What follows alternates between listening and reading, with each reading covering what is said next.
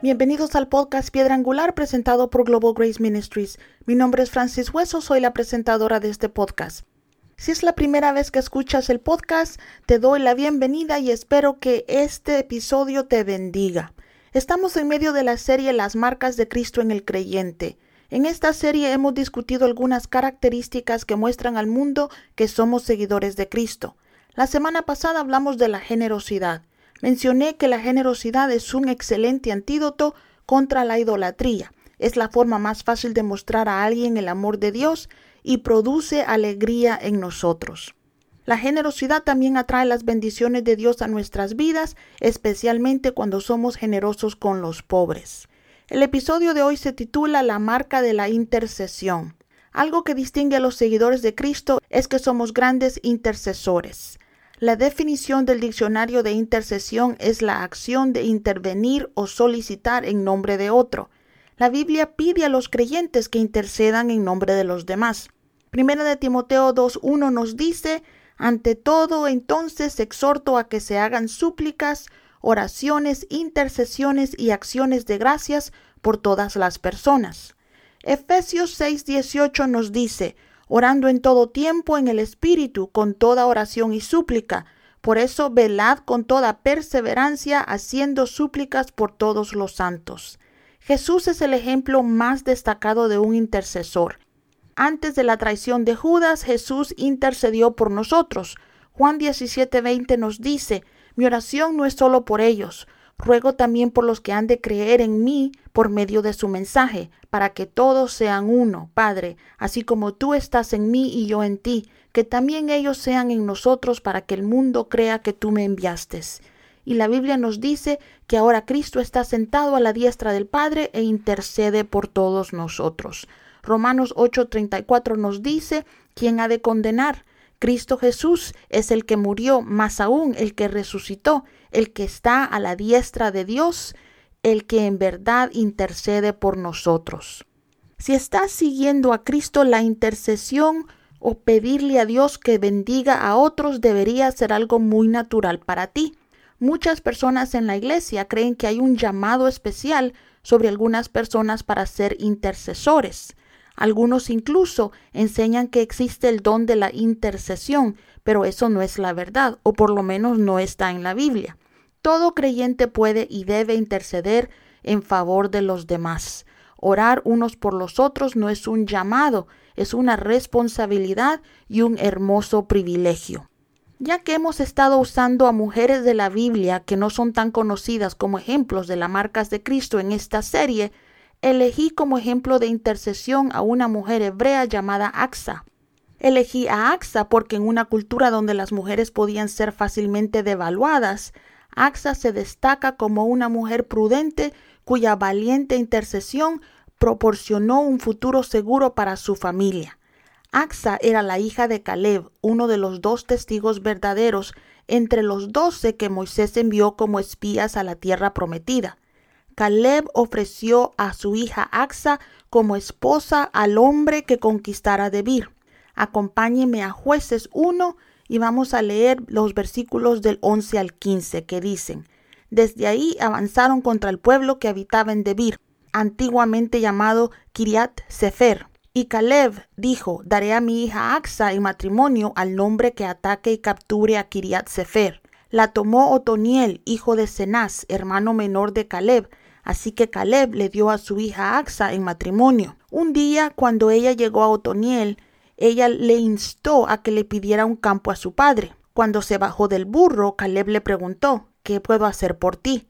Ella respondió, hazme un favor especial, ya que me has dado tierra en Nehuev, dame también manantiales de agua. Entonces Caleb le dio el manantial superior e inferior. Muchos de nosotros podríamos ver lo que hizo Caleb como algo malo.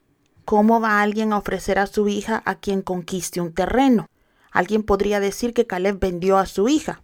Aunque podemos estar consternados por lo que Caleb hizo, ofrecer a su hija como premio, también podemos ver a Axa como una mujer querida, tanto por su padre como por el hombre que se esforzó por conquistarla. A veces las cosas son cuestión de perspectiva. Si bien Axa a menudo se describe como la recompensa de Otoniel, creo que Otoniel fue la recompensa de Axa. Caleb valoró lo suficiente a su hija como para encontrar un esposo para ella que demostrara su liderazgo, valentía y fidelidad. Conquistar a David no era una tarea fácil. Caleb sabía que quienquiera que estuviera dispuesto a hacerlo estaba arriesgando su vida. ¿Qué mejor hombre para entregar a tu hija que el que está dispuesto a morir por ella? Así como dije, todo es cuestión de perspectiva. La dote de Axa era la tierra en Nehuev, una gran parcela sin agua donde sería difícil cultivar y criar animales. Por lo tanto, Axa se acercó a su padre con una petición. No era queja. Ella confiaba en la justicia de Caleb. Ella le pidió, dame una bendición, dame también manantiales de agua. Caleb le dio dos. Muchos de ustedes podrían preguntarse cómo esta historia es un ejemplo de intercesión. Bueno, la definición de intercesión es intervenir o hacer una petición en nombre de otra persona. En esta historia, Axa no solo le pidió a su padre un manantial de agua para ella, ella intercedió por su futura familia. La mejor parte de la historia es la forma brillante en que lo hizo. Esta joven conocía bien a su padre, sabía que él era rico y generoso y que la amaba, sabía que no estaba pidiendo algo que su padre no pudiera o no quisiera darle. Además, sabía que lo que pedía representaba la supervivencia de las futuras generaciones de su familia. La tierra era una bendición, pero la tierra seca significaba poco, especialmente en el Medio Oriente. No se podía plantar nada y ningún animal iba a sobrevivir en esa tierra sin agua. Por lo tanto, ella le pidió agua a su padre, y él le dio el doble de lo que ella pidió, porque su padre era generoso. Mis amigos, lo que esta joven hizo por su familia es lo que debemos hacer nosotros por nuestra familia y amigos. Como seguidores de Cristo, sabemos que tenemos un Padre Celestial bueno y generoso. Sabemos que Él es todopoderoso. La Biblia dice que no hay nada imposible para Dios. Así como estoy segura de que Caleb le encantó bendecir a su hija, porque sabía que no solo estaba bendiciendo a su hija, sino también a sus nietos y bisnietos, Dios disfruta bendecirnos a nosotros, a nuestras familias y a nuestros amigos. Como dije antes, como creyentes es un gran honor y un privilegio ir ante el Señor intercediendo por los demás. También es una forma de testificar de la bondad de Dios. Permítame darles dos testimonios que espero los inspire a interceder por los demás. Hace unos meses una de mis compañeras de trabajo me envió un mensaje de texto un sábado pidiéndome que orara por su nieto. Su hija estaba en el extranjero asistiendo a una boda cuando su bebé se enfermó gravemente. Estar en otro país con un sistema de salud diferente y hablando un idioma que no era el suyo hizo las cosas aún más difíciles y complicadas. La situación era terrible y no sabían si el bebé sobreviviría. Inmediatamente contacté a un grupo de amigos a quienes sé que les encanta interceder y comenzamos a clamar a Dios por este bebé. Nunca lo habíamos visto ni a él ni a sus padres, pero sabíamos que necesitaban un milagro. No supe nada de mi amiga durante un par de días. Cuando finalmente escuché de ella, tenía un maravilloso testimonio de sanidad para compartir conmigo. Los médicos no saben cómo, pero de repente el bebé moribundo se recuperó. Pasó de estar en la unidad de cuidados intensivos a ser dado de alta del hospital sin una explicación que pudiera satisfacer a los médicos. Mi amiga me envió un mensaje de texto y dijo, es un milagro, mi nieto está bien. Una bendición adicional, además de la sanidad del bebé, fue que esta sanidad nos dio una forma de testificar a nuestros compañeros de trabajo sobre el poder de la oración. La abuela del bebé iba a faltar al trabajo porque necesitaba cuidar a sus nietas, las hermanas del bebé, que no podían estar solas mientras sus padres permanecían en el hospital con el bebé. Así que ella notificó al trabajo sobre la enfermedad de su nieto, y cuando el niño mejoró, todos también se enteraron de lo que Dios había hecho. Dios es tan bueno. Otro testimonio de intercesión ocurrió la semana pasada. Mi equipo y yo y muchas otras personas en otros países estábamos orando por la madre de uno de los pastores con los que trabajamos que sufrió un derrame cerebral masivo. Los médicos no estaban seguros de que esta mujer sobreviviría, pero el pueblo de Dios estaba orando por ella en muchas naciones. En menos de una semana fue dada de alta del hospital y enviada a su casa, y la mejor parte fue que esta persona ni siquiera necesitará fisioterapia. Amigos, cuando Dios hace un milagro, lo hace bien. Axa le pidió agua a su padre y Caleb le dio no una fuente, sino dos. El nieto de mi amiga salió de ese hospital más sano de cuando llegó por primera vez al país. Muchos pensaron que la madre de este pastor necesitaría meses o incluso años de terapia, pero le está yendo bien sin ella. Dios es un Dios de milagros y ama bendecir a su pueblo. Hay un poder increíble en la intercesión.